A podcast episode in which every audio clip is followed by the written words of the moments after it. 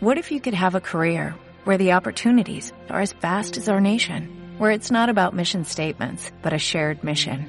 At U.S. Customs and Border Protection, we go beyond to protect more than borders, from ship to shore, air to ground, cities to local communities. CBP agents and officers are keeping people safe.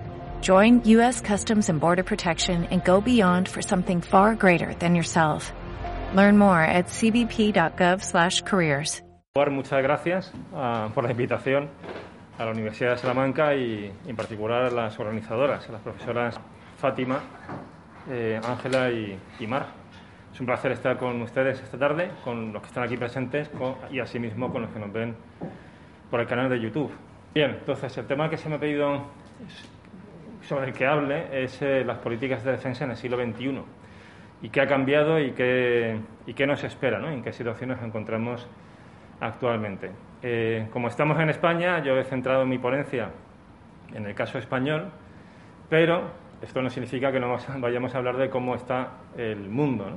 Porque para entender la política de defensa hay que prestar atención, evidentemente, al contexto estratégico donde se desarrolla.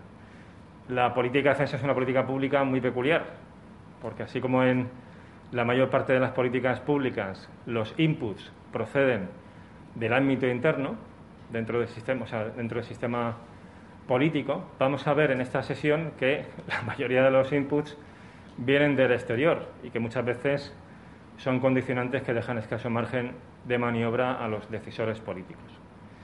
Por lo tanto, esta ponencia yo creo que puede ser interesante tanto para los que son de relaciones internacionales como los de ciencia política, porque va a combinar ambos elementos. De hecho, en un momento dado de la ponencia haremos un cambio de tercio, vamos a empezar con una visión del panorama internacional y a mitad de ponencia ya pondremos el foco en el caso español y veremos cuestiones que pueden ser relevantes para los más familiarizados con políticas públicas, porque también la política de defensa, desde ese punto de vista, es, peculiar y es interesante conocer cómo, cuáles son las grandes líneas que, que explican cómo se desarrolla la política de defensa. Bien, para los que sean de relaciones internacionales, seguro que les suena la teoría realista. Ya no sé hasta qué punto luego ven, han visto con más profundidad las diversas corrientes que hay dentro del realismo. La más conocida pues, es el llamado neorealismo o realismo estructural de Kenneth Wolf, eh, que trata de explicar el comportamiento internacional de los estados prestando atención a lo que Wolf llamaba la tercera imagen, es decir, al sistema internacional, a la distribución de poder relativo en, el ámbito internacional.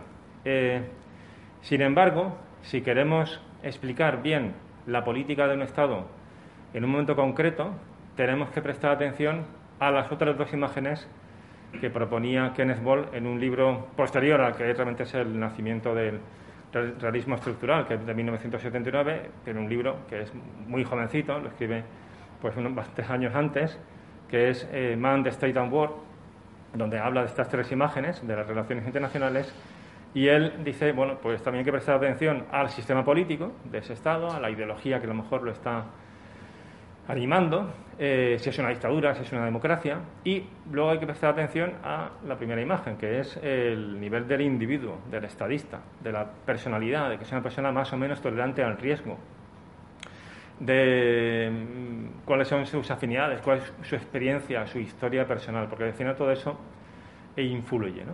Bien, entonces si queremos analizar bien la política de defensa, en este caso vamos a tratar algo más el caso español, pues tenemos que prestar atención a esos, a esos tres niveles. ¿no?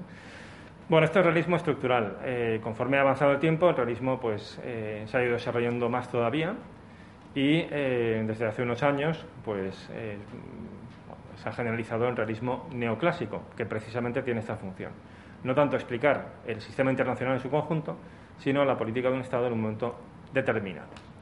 Bien, eh, incluso realistas estructurales como John Mearsheimer, realismo ofensivo, eh, últimamente han escrito en clave de realismo neoclásico. Por ejemplo, John Mearsheimer ha publicado hace un par de años eh, The Great Delusion, que habla de cómo influye la ideología liberal en la política norteamericana o eh, Stephen Walt, también otro realista estructural, en este caso más bien defensivo, más bien no es defensivo, realista defensivo, ha publicado también hace poco eh, The Hell of Good Intentions, también donde habla mucho de los mecanismos internos de la política exterior y de defensa norteamericana.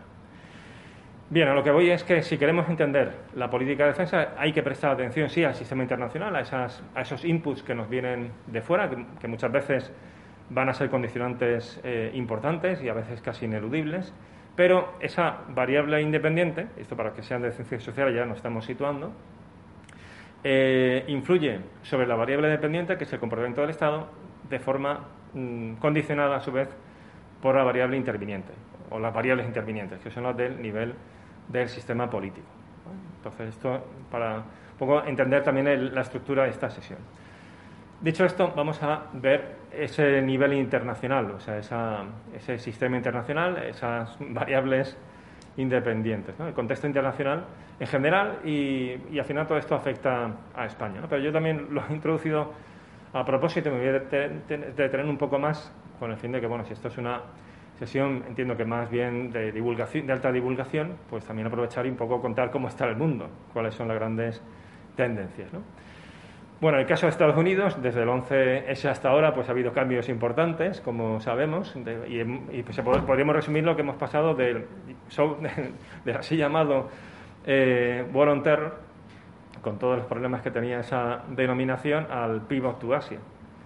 Eh, ha habido muchas cosas entre medias, eh, se ha producido bueno, pues ese gran desastre que fue la invasión de Irak en 2003, lo cual nos demuestra que que el hecho de que un Estado sea muy poderoso no significa que sea igualmente competente desde el punto de vista estratégico, porque calificar aquello de desastre es quedarse corto, con todas las consecuencias que tuvo en la región. Eh, esa War on Terror también evolucionó, fue de esas campañas militares a gran escala, primero Afganistán, para derrocar el régimen talibán y sobre todo acabar con los campos de entrenamiento de Al-Qaeda y con la propia organización, cosa que casi consigue, hay que decir porque en diciembre de 2001 Bin Laden estaba acorralado en Tora y, se escapó pues por un cúmulo de circunstancias, pero tras la suerte, cuestiones que ahora no, podríamos entrar en detalle, ¿no? porque si no esto duraría horas y horas. Pero, eh, o sea, casi lo consiguen. El hecho es que con el tiempo pasaron de esas grandes operaciones inicialmente bueno, semiconvencionales en el caso de Afganistán, convencionales en el caso de Irak, para cambiar regímenes y negar espacios, a, los grupos terroristas, en el caso de, Irán más bien lo convirtieron en un imán de, esos grupos yihadistas. Eh, bueno, pues pasaron de ese enfoque a un enfoque obligado de contrainsurgencia para intentar estabilizar pues, esos países y luego un enfoque ya puramente de antiterrorismo. Entonces ahí cobró pues, mayor mm, visibilidad, por ejemplo, la campaña de ataques con drones, que empezó en, Pakistán realmente fuerte, hubo acciones con drones en, Afganistán antes, pero realmente la campaña, la campaña de ataques con drones donde mm, realmente se consolidó fue en Pakistán y fue bastante, hay que decirlo, efectiva a la hora de acabar con eh, cuadros de mando importantes de la organización Al-Qaeda, mm, muy controvertidos por cuestiones de derecho internacional, pues también cuestiones éticas, porque al principio esa campaña eh, provocaba un número totalmente desproporcionado de víctimas civiles y, bueno, pues mm, tuvo algunos efectos, digamos, desde el punto de vista pragmático que sí que dañaron claramente a la organización. Y no estoy hablando por hablar, sino porque el propio Bin Laden, en los documentos que se capturaron en Abbottabad, una vez que, acabaron con él, reconocía que Waziristán Norte había dejado de ser, de ser un refugio para Al-Qaeda. O sea, esa campaña como tal eh, desde ese punto de vista pragmático, fue efectiva.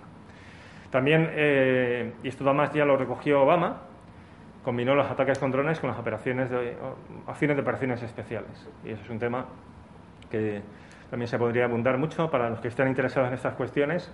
Luego pondré una página web, una publicación digital que tenemos en mi universidad, donde pueden escuchar un podcast donde durante casi tres horas hablo de las operaciones especiales con de Estados Unidos contra Al-Qaeda, porque es un tema que se puede también comentar mucho al respecto. Y, como, como, pueden ver, eran dos herramientas políticas de bajo perfil, es decir, no ya grandes operaciones militares, porque eso eh, em, generaba más problemas de los que resolvía y además estaba drenando los recursos de Estados Unidos. Es muy difícil tener un dato exacto del coste económico que han tenido estas dos guerras, pero se habla de en torno a un trillón de dólares. La guerra de Afganistán y la guerra de Irak. O sea, eso ha debilitado seriamente a Estados Unidos, además de todos los daños que ha provocado en esos escenarios. Eh, pero con el tiempo Estados Unidos mm, ha ido cambiando su orientación estratégica. ¿Por qué? Pues de nuevo porque el sistema internacional ha cambiado, ha cambiado la distribución de poder. En esos años de la guerra del War on Terror, Estados Unidos era la potencia, a ver, no voy a decir hegemónica a nivel global, porque ninguna potencia en la historia de la humanidad ha sido hegemónica a nivel global.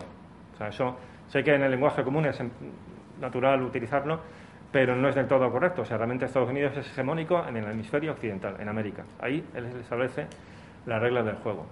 Pero en otros lugares no, empezando por el propio Irak, que no controlaba ese territorio, eh, siguiendo por Georgia 2008, donde los rusos intervienen y Estados Unidos no puede hacer nada, está totalmente desbordado estratégicamente.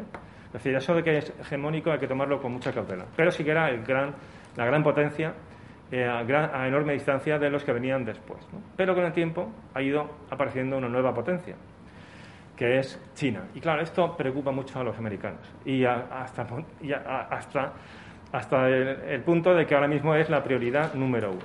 Y en este Interim Report de preparando la, National Security Strategy, que sería como la gran estrategia de, seguridad de Estados Unidos, eh, la cuestión de China ya es relevante China aparece mencionada muchas más veces que Rusia. O sea, esto ya no es China, Rusia, no, no, esto es fundamentalmente China. Y de paso, algunas otras potencias rivales. Pero para ellos la gran amenaza es China. Y es una amenaza sistémica, cosa que no fue Al-Qaeda. Al-Qaeda era un problema de seguridad grave, se vio en el 11S y en muchos atentados que hubo con posterioridad.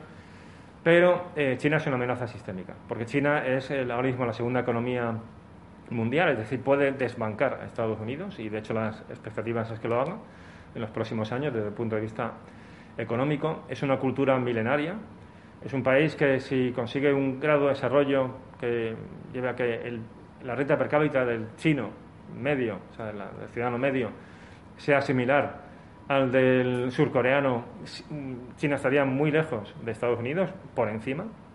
Es para ellos China es un, problema mm, a la hora de eh, tener pues, influencia sobre los asuntos internacionales, porque es un rival.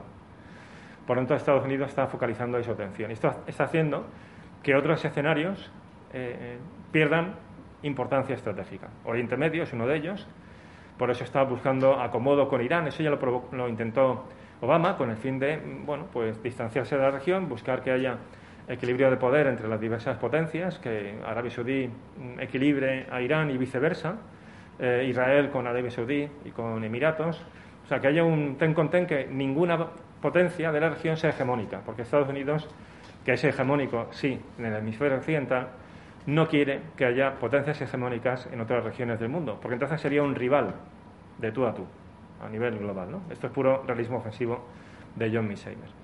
Entonces, Oriente Medio está perdiendo prioridad estratégica, Asia Central no digamos, ya la ha perdido por completo. Y, de camino está Europa. Europa está perdiendo prioridad estratégica para, Estados Unidos. Esto supone que el vínculo transatlántico se está transformando. No significa que se vaya a romper, se va a mantener, porque a los dos nos interesa, a los europeos y a los americanos, pero se está, está cambiando, va a ser otra cosa. Bien, China.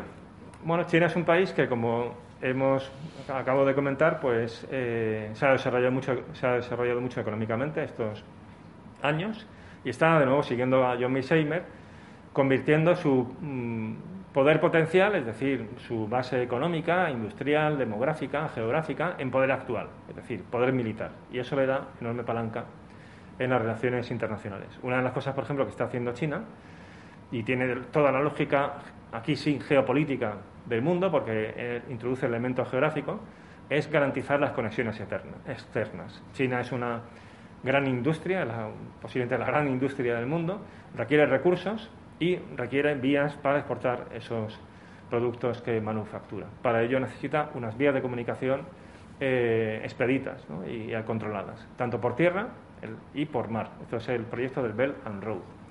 Y claro, al mismo tiempo, de camino, China, que es muy vulnerable a este respecto, porque si hubiera un conflicto, por ejemplo, aeronaval entre Estados Unidos y China, eh, a largo plazo Estados Unidos tendría una ventaja, y es que su, su, flota, su marina de guerra es muy superior a la China, con lo cual podría ahogar económicamente a China, lo que pasa es que pasó a todo el mundo, por los efectos que eso tendría, eh, cortándole los suministros en una serie de cuellos de botella geopolíticos. Esto es muy política ficción, pero es una posibilidad que está ahí.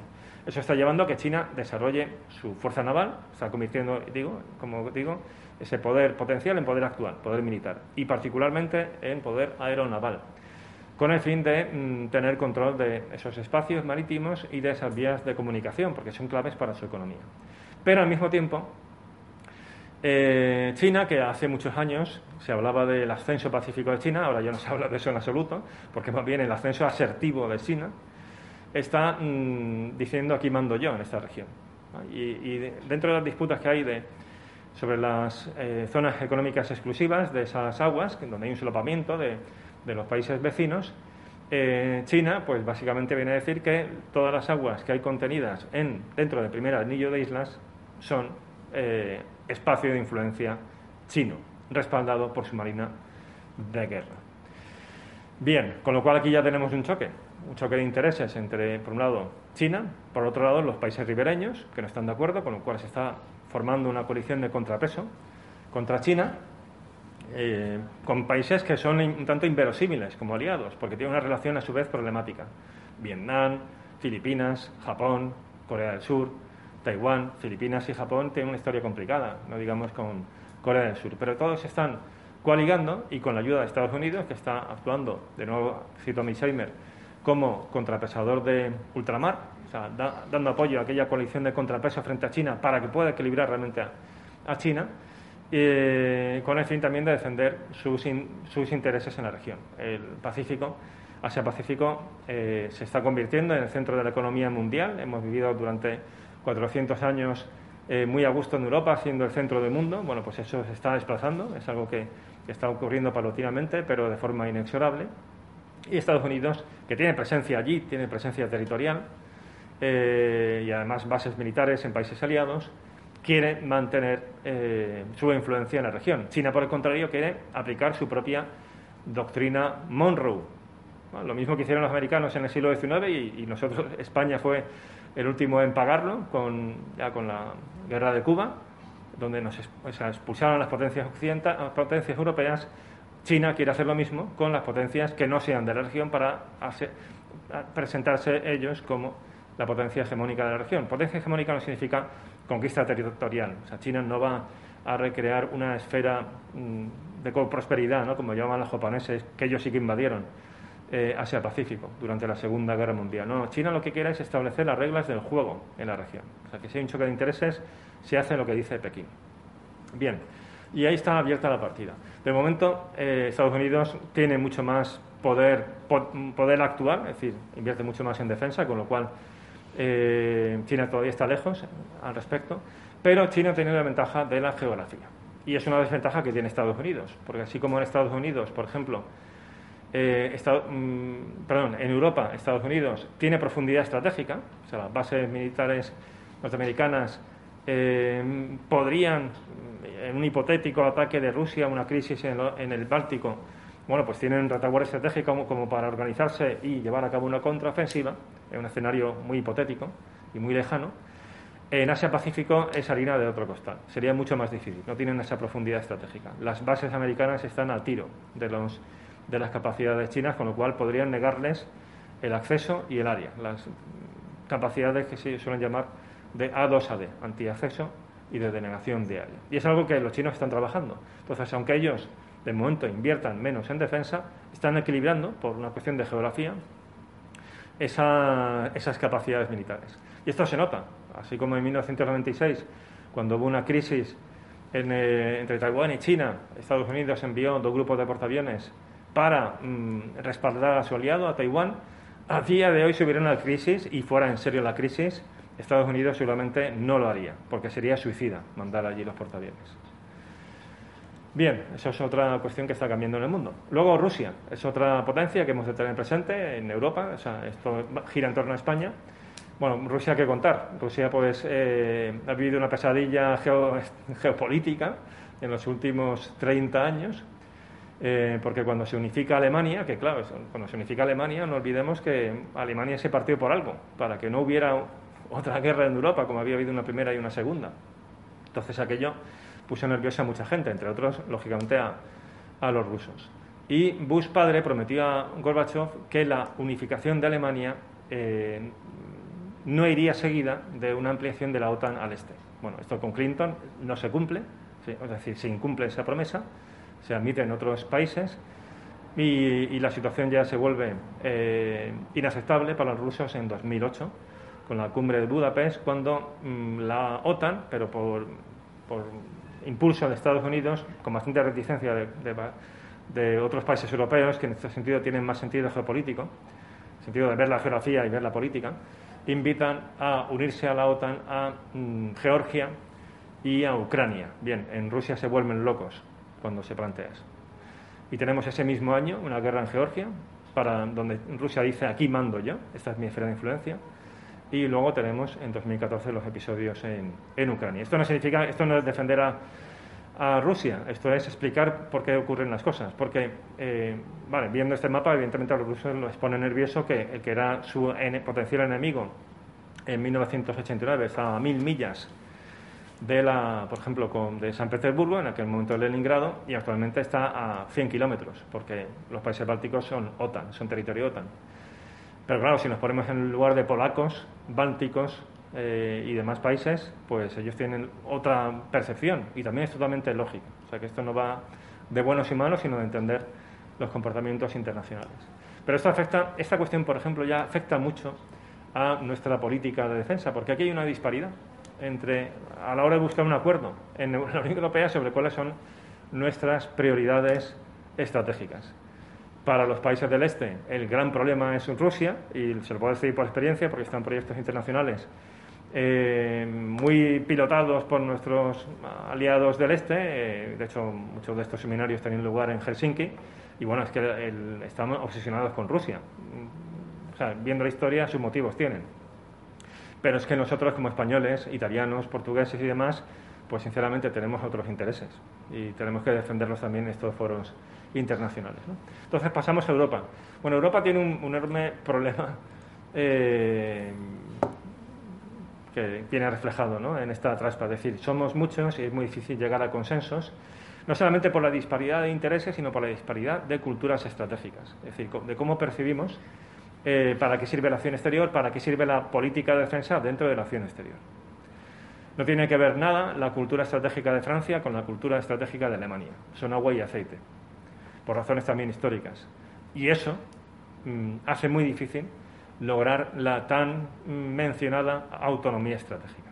Si no tenemos una cultura estratégica común, es muy difícil que nos pongamos de acuerdo a la hora de, eh, esa estrategia, y compás que se está elaborando, esa, ese gran plan, esa gran estrategia o gran estrategia de la Unión Europea y mucho más a la hora de emplear la fuerza en respaldo de nuestros intereses según se reflejan en esa estrategia. Y ese es un problema difícil de resolver. Pero es un problema que tenemos ahí porque el mundo está cambiando, como, como vemos. O sea, nos esto es una traspa de, que pongo siempre, es una estimación del Ministerio de Defensa británico sobre el PIB en 2045. El círculo interno es el PIB agregado, en el caso de la Unión Europea, eh, pues en 2018, que es cuando se elabora este documento, y el, y el círculo concéntrico exterior pues es el PIB estimado en 2045. Bueno, si ven este mapa, por un lado entenderán, o sea, aquí este mapa la verdad que me encanta porque es que dice muchísimas cosas, ¿no? O sea, explica esa coalición de contrapeso contra la China, claramente se ve el porqué, pero también explica que si Europa quiere ser algo en el mundo de, en las próximas décadas, o eso es un PIB que tiene detrás un, una capital política que decide qué, se hace, no 26, y que no llegan a acuerdos sustanciales, o seremos irrelevantes en el mundo. O sea, ese es el dilema al que nos enfrentamos. Y es una situación muy complicada porque la teoría de la cooperación nos dice, este es el juego del, del ciervo, que cuando hay muchos actores y hay ventajas a corto plazo y ventajas mayores a largo plazo, los actores eligen las ventajas a corto plazo. Es muy difícil eh, superar eso. Pero es un dilema que, que tenemos ahí. Porque además porque tenemos una gran deficiencia desde el punto de vista política de defensa. Es decir, no está, Europa es un continente muy rico, tiene muchos recursos, tiene mucho poder potencial, Miseimer otra vez, y a la hora de traducirlo en poder militar, poder actual, eh, el actuar cada uno por nuestra cuenta nos lleva a tener unas enormes ineficiencias. No tiene nada que ver nuestras Fuerzas Armadas, aunque sumando los PIBs, pues sería muy aceptable comparado con Estados Unidos, con las de Estados Unidos, que ellos tienen economía de escala, que está todo unificado.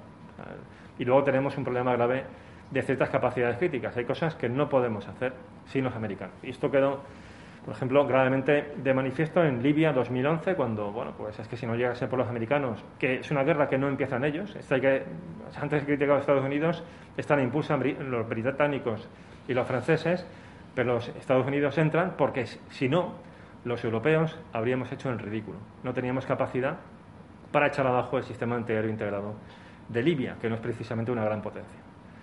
No teníamos capacidad de, de ISTAR, o sea, de inteligencia, reconocimiento, targeting, de, de reabastecimiento en vuelo, de misiles de crucero en grandes cantidades y demás. Tuvieron que ser los americanos. Y lo hemos visto ahora en Afganistán. ¿Vale? O sea, hay que felicitarse, por ejemplo, por las Fuerzas Armadas Españolas, han hecho un magnífico trabajo. A la vez, si no llega a ser por los americanos, que dan seguridad al aeropuerto, eso no lo habríamos hecho los europeos ni de broma, y que ponen los helicópteros para los transportes internos hacia el aeropuerto. Tampoco los europeos teníamos esa capacidad. Es más, los europeos hemos ido cada uno por nuestra cuenta. No ha habido una evacuación europea, ha sido cada uno por su cuenta. Eh, pues mm, no, no, no, lo podríamos haber hecho, así, sencillamente. No podríamos haber hecho lo de, lo de agosto. Por lo tanto, seguimos dependiendo mucho de Estados Unidos. Y como digo, la relación transatlántica se está Mm, modificando, va a ser otra cosa. Y aquí da igual el que esté en la Casa Blanca. Bien, eh, Estados Unidos, ¿qué hace al respecto? Bueno, Estados Unidos no se eh, desentiende por completo de Europa. Europa para Estados Unidos es muy relevante, es un gran mercado, es un socio eh, estratégico y luego es un gran mercado también desde el punto de vista de la industria de defensa. Y aquí no voy a caer en la estupidez ¿no? de las teorías conspiratorias de que todas las guerras se explican por petróleo y por la industria armamentística. Eso es una simplificación eh, que en, el ámbito académico no tiene espacio. Eso es mm, mm, hacer un, trabajo de brocha gorda. O sea, la realidad es mucho más sutil. ¿no? Eh, no obstante, evidentemente, la industria de defensa es una parte importante del PIB de Estados Unidos. Y no influye tanto en, las guerras, pero sí que influye en qué programa se elige de los que hay, a disposición en el mercado o en decisiones de este tipo, ¿no? es decir, mantener vínculos con ciertos países porque son compradores eh, habituales. Y a Estados Unidos le interesa que no, no tengamos capacidad de defendernos, así tal cual. O sea, ellos prefieren que dependamos algo de más, o sea, que dependamos de ellos, como dependemos, para defendernos. Y además esto en la propia Unión Europea es que se ha aceptado, incluso el propio eh, alto representante, que es un gran europeísta, incluso Francia, que es una gran europeísta, son conscientes de que si, cuando hablamos de defensa, y desde 2014, Crimea, el tema de defensa tiene más relevancia que las misiones de gestión de crisis en, África o, en Oriente Medio, eh, ahí los americanos son indispensables, porque los europeos no seríamos capaces de ofrecer una disuasión creíble, por ejemplo, frente a una, una, intentona de Rusia en el Báltico. Nos podría dar un susto enorme y no, tendríamos capacidad de responder de manera efectiva. Pero a su vez, esa mm, cuestión eh, industrial, es decir, de esto, porque realmente esto es política también industrial, tiene un, es un arma de doble filo. Ellos quieren vender en el mercado europeo, o sea, eso es relevante para ellos, pero es que al mismo tiempo, si le compramos a los americanos, si todo nuestro hardware militar depende de Estados Unidos, somos dependientes estratégicamente de ellos. Porque si luego un día tenemos una crisis, mm, igual no podemos utilizar esos medios porque a lo mejor ellos no nos dejan. Y aquí pongo la imagen del F-35, que es un avión, eh, bueno, quinta generación, muy avanzado y demás, varias fuerzas europeas los tienen pero fue muy polémico el sistema ALICE, que era un sistema de logística como el móvil. Es decir, pues las aplicaciones se van, se descargan y tienen una inteligencia sobre qué está pasando ¿no? en, el, en, el, aparato, que si necesita actualizaciones y demás. Eso lo tiene porque es un avión muy inteligente. Eh, pero claro, eso es una, es una, vulnerabilidad como un piano, porque eh, significa que eh, la empresa, y por tanto Estados Unidos, sabe dónde están los aviones, qué nivel de operatividad tiene, incluso te los pueden Mm, bajar a distancia, es decir, ese avión no despega, o sea, lo desconectamos. Le metemos ahí un, un software que te lo, te lo deja listo. Luego, la dependencia, o sea, la cuestión industrial, y luego va a salir, es esencial porque nos da autonomía. Si no, si le compramos algo a otro, pues igual si un día hay un problema y vienen mal dadas, ese otro mm, nos hace una jugada. Bien, voy a, ir avanzando porque estos temas son muy interesantes, pero se nos va el tiempo. Bien, no todos son grandes potencias. Luego tenemos problemas de seguridad pues ya muy conocidos, sobre los que se ha hablado muchísimo, de actores no estatales, de, de insurgencias, de estados débiles y demás. Y esto para España pues es muy relevante, o sea, sigue siendo muy importante, porque geográficamente, antes hablábamos de geopolítica, esto también es geopolítico, pues nuestra zona de seguridad de interés no es Rusia, es esta, es el Sahel, por los tráficos ilícitos, grupos yihadistas y demás que se mueven en la región. De hecho, si vemos el mapa de las operaciones militares en el exterior, muchas tienen que ver, sí, con temas de grandes potencias, pues tenemos carros de combate en Letonia y vehículos de combate de infantería, tenemos aviones de combate también en el Bálticos en la, desde hace muchos años, como, como socios OTAN fiables, buques en, agrupaciones navales OTAN, y eso está más pensado para grandes potencias, sobre todo para Rusia. Pero también tenemos muchas misiones en las zonas que nos interesan más a nosotros, ahí acompañando sobre todo a, Francia. Bien, pasamos al, aquí donde viene el cambio de tercio y pasamos ya al ámbito interno. Eh, rápidamente, porque creo que he consumido ya bastante tiempo, entonces, pero bueno, voy a tratar de ver lo, esencial, para que nos llevemos una idea clara de cómo funciona la política de defensa. Decía al principio que la política de defensa es una política pública muy peculiar, porque los inputs, a diferencia de las políticas normales que vienen de manifestaciones, sindicatos, eh, actores sociales de diverso tipo, la prensa, muchísimos inputs, casi todos internos, aquí en el ámbito interno hay muy poco input está muy concentrado en ciertos sectores. La ciudadanía vive muy al margen de las cuestiones internacionales y de defensa. Esto está cambiando, afortunadamente, hay muchos más grados en relaciones internacionales, mucho más interés, pero todavía. ¿no? Eh, yo creo que el ciudadano medio piensa que las cuestiones internacionales, lo que le he contado, esto en el fondo no le afecta. Bueno, pues esto nos afecta muchísimo, nos afecta mucho.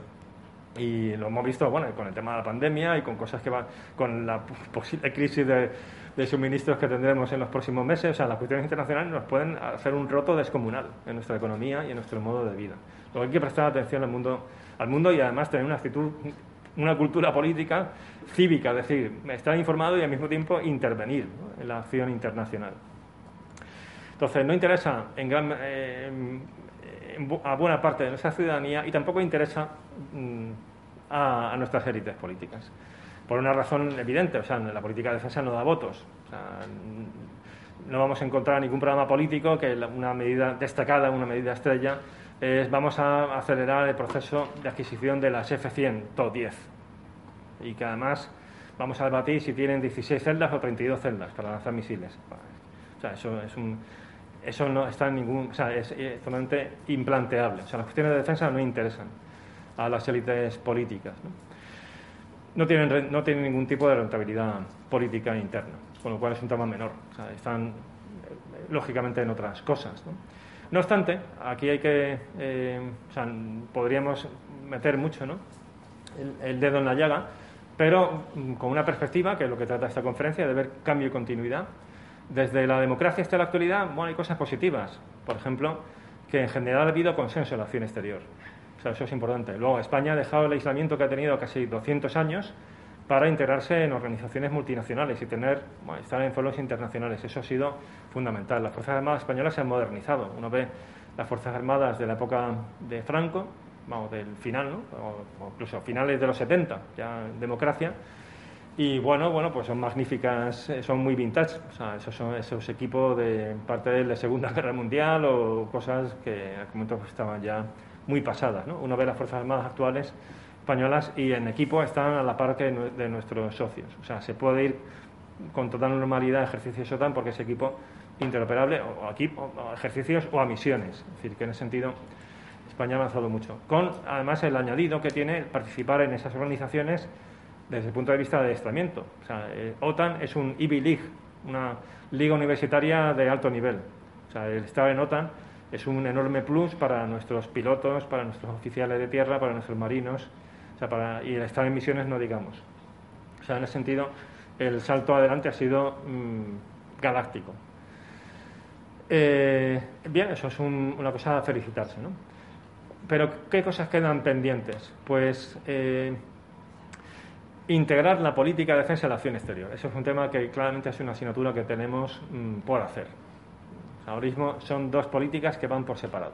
Es verdad que nación, la estrategia de acción exterior se menciona algo, las misiones eh, internacionales de paz, en un epígrafe cajón desastre, donde están misiones de paz, eh, cooperación y feminismo, todo ahí metido.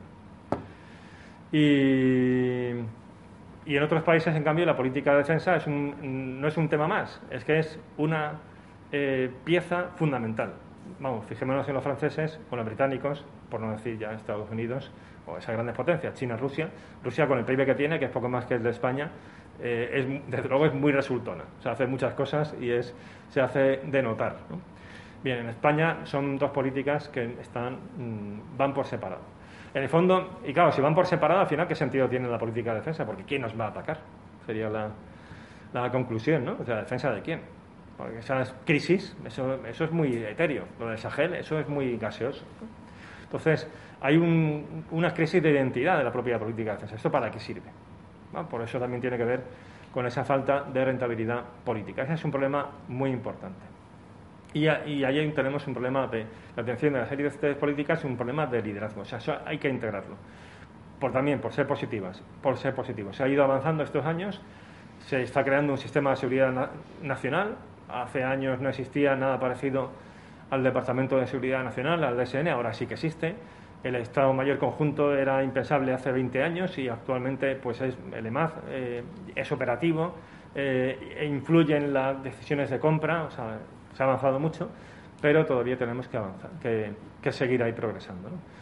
Bien, entrando ya casi en la recta final de la presentación, yendo ya al cómo se hace la política de defensa, las cuestiones más ya del policy, más que del politics, pues aquí eh, realmente está la, complejidad, o sea, cuáles son los desafíos. Antes, el planeamiento de la política de defensa, el planeamiento al final tiene un objetivo, que es traducir nuestras necesidades de defensa, nuestros objetivos de política de defensa, en capacidades militares, es decir, en modos y medios para lograr esos fines. Los tres elementos de la estrategia son estos tres, fines, modos y medios.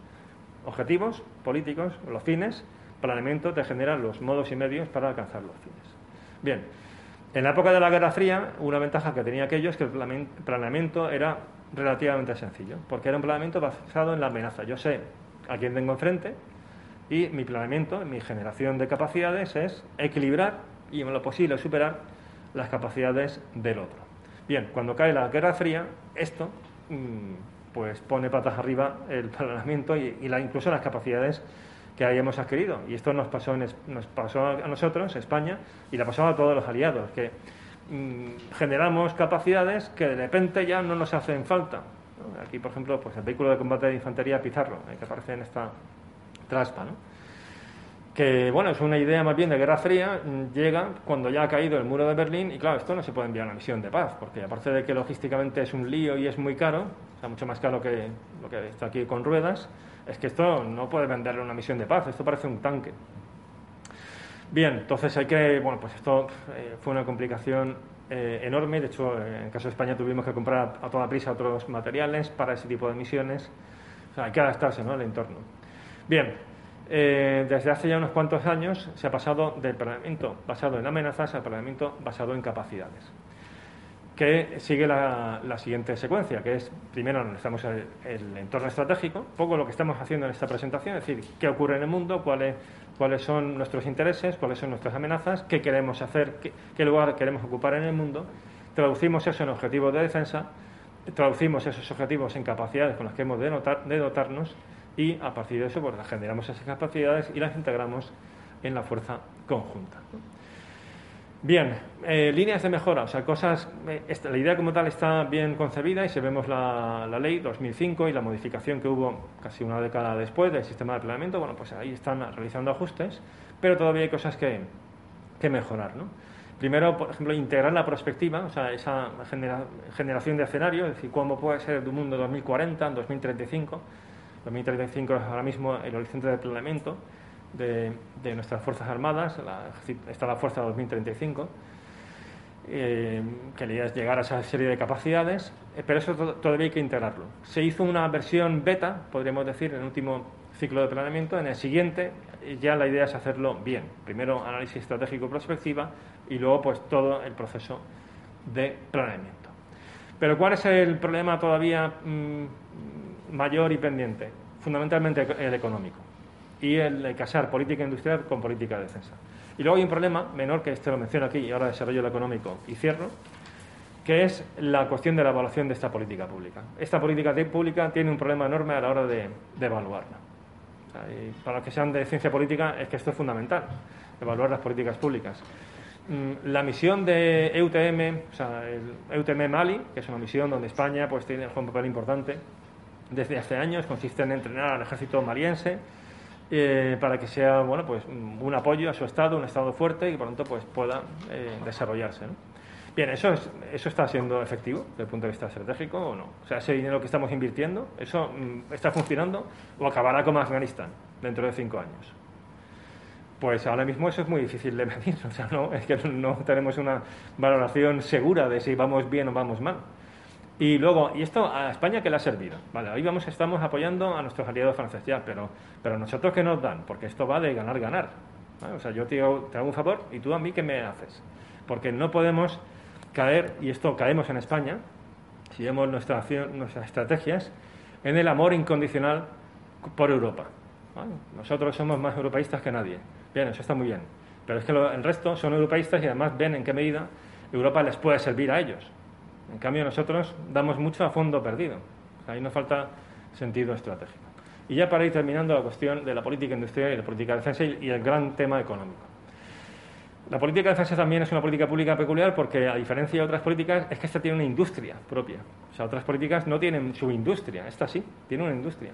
Y como hemos visto antes, no es una cuestión únicamente de puestos de, de trabajo, que además también, es más, de los pocos inputs que vienen del sistema interno, muchos vienen de aquí, de los sindicatos, de estas empresas, que son miles de trabajadores. Eh, y esto influye mucho. Y luego está el tema que antes decía de la autonomía estratégica. tener nuestra capacidad industrial nos da autonomía estratégica, porque si compramos todo a otros, es que estamos vendidos. Sabemos de tener ciertas capacidades. Y esto, por ejemplo, el ejército del aire lo ha hecho muy bien. El, software de nuestros aviones de combate lo controlamos nosotros, tenemos acceso al código. Hay otros sistemas que es como un iPhone, no puedes tocar nada. Estás vendido con ese, con ese hardware. Bien, entonces la cuestión de la política industrial es clave, pero a veces, y esto es el caso de España, la política industrial mm, pesa más que la política de defensa. Es decir, el Estado Mayor puede elevar al Ministerio una serie de necesidades de capacidades como consecuencia del fin del ciclo y desde el Ministerio atender a criterios industriales en vez de criterios militares y te pueden decir, vale, tú necesitas tal tipo de helicóptero, ok. El mejor sería, pues, el, no sé, el H-64 Apache, por ir ya al pasado, ¿no? Pero no, va a ser el Tigre, porque es europeo. Y además eh, parte de eso se va a fabricar en Albacete y son puestos de trabajo. Ya, pero es que el Tigre no tiene nada que ver con el Apache, es mucho peor. Ya, pero son lentejas, o sea, es lo que hay. Eh, pues como esto, un montón. Y esto daría para hablar en muchos, de muchos casos y luego de cómo nos complicamos a veces la vida. ¿no? El 8x8, esto da más vueltas que, vamos, que la mar, porque mm, es un equipo que podríamos haber comprado casi de, vamos, de tienda a otros países, porque no es que sea ningún misterio, es un vehículo pues, relativamente eh, estándar, pero nos hemos empeñado, es como quien va a comprar un Mercedes y dice, no, yo mm, no quiero el Mercedes, yo quiero eh, que sea un BMW, pero con transmisión de Ford y con el motor de, que utiliza un Volkswagen. Y ahora me encajas todo eso. Y además el dinero que cuesta todo eso. Y a lo mejor no funciona. Pues esto, esto ocurre. Cuesta más y a veces no funciona. No funciona bien. Pero es ese equilibrio entre mm, compramos todo fuera y entonces somos dependientes, compramos dentro, cuesta más, pero es inversión, es inversión también en de, o sea, por justicia hay que decirlo. Esto genera mucha riqueza dentro de España y genera mucho talento y esto al final se distribuye al, sistema civil. Luego, no es un equilibrio fácil, o sea, no es, esto no es de buenos malos, no es de militares buenos, políticos malos, no, es que es un equilibrio complicado y, si uno fuera eh, ministro o ministra de Defensa sería difícil saber qué, qué sopesar, ¿no? Porque, y si luego no pasa nada, pues mira, si luego no hay una, una misión donde esto se emplea y este equipo se jubila sin haberlo empleado en combate, eh, entre medias hemos generado una riqueza dentro de España y unos puestos de trabajo y un know-how que eso ha valido mucho más. Es un equilibrio complicado. Y aparte no somos tan dependientes de otros.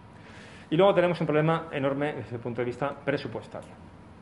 Porque, eh, por un lado, se ha adquirido una deuda enorme, esto sería para también desarrollarlo mucho con el tema de los programas especiales del momento, donde industria prestaba a las empresas y luego al final pagaba la Fuerza Armada, o sea, el Ministerio de Defensa, mejor dicho, el Ministerio de Defensa eh, pagaba el, devolvía el préstamo y entre medias, bueno, la industria generaba una, creaba una serie de equipos, los transfería al ejército, o sea, los vendía al ejército, pero al final el problema es que eh, se han generado retrasos, también es un cliente cautivo de esa empresa, de esa industria, eh, es más caro eh, y además vino la crisis de 2008 y toda la planificación de pagos que había se fue al traste. Entonces, todavía estamos pendientes de pagar lo que adquirimos en los años, nos comprometimos a adquirir en los años 90 y 2000. Y ahora hemos vuelto a empezar otro ciclo de adquisiciones, con lo cual estamos generando una burbuja, o más, perdón, más que una burbuja, una bola de deuda que esto pues un día puede darnos un susto enorme, eh, desde el punto de vista de la industria y de, nuestro presupuesto. Es verdad que en ese sentido pues España se ha beneficiado mucho de, de, esa, de esa política, ¿no? es decir, de impulsar esos programas, tanto las propias Fuerzas Armadas, antes hablaba de la modernización, ahora hablo de industria, pues por ejemplo la exportación, o sea, Navantia, ¿no? pues Navantia mm, pasó de cuando era Bazán, de construir bajo licencia buques mm, diseñados en Estados Unidos pero construidos aquí, a en unos años ellos diseñar sus propios buques y ser mejores en algunos aspectos que los propios americanos, como los F-100, que integran el sistema X en un buque mucho más pequeño y eso lo hace muy competitivo. Y ha llevado a grandes éxitos de exportación en Australia, en Turquía, en Noruega y demás. O sea, en, ese sentido, es algo que da, genera mucha riqueza y nos da esa autonomía, nos da parte de esa autonomía.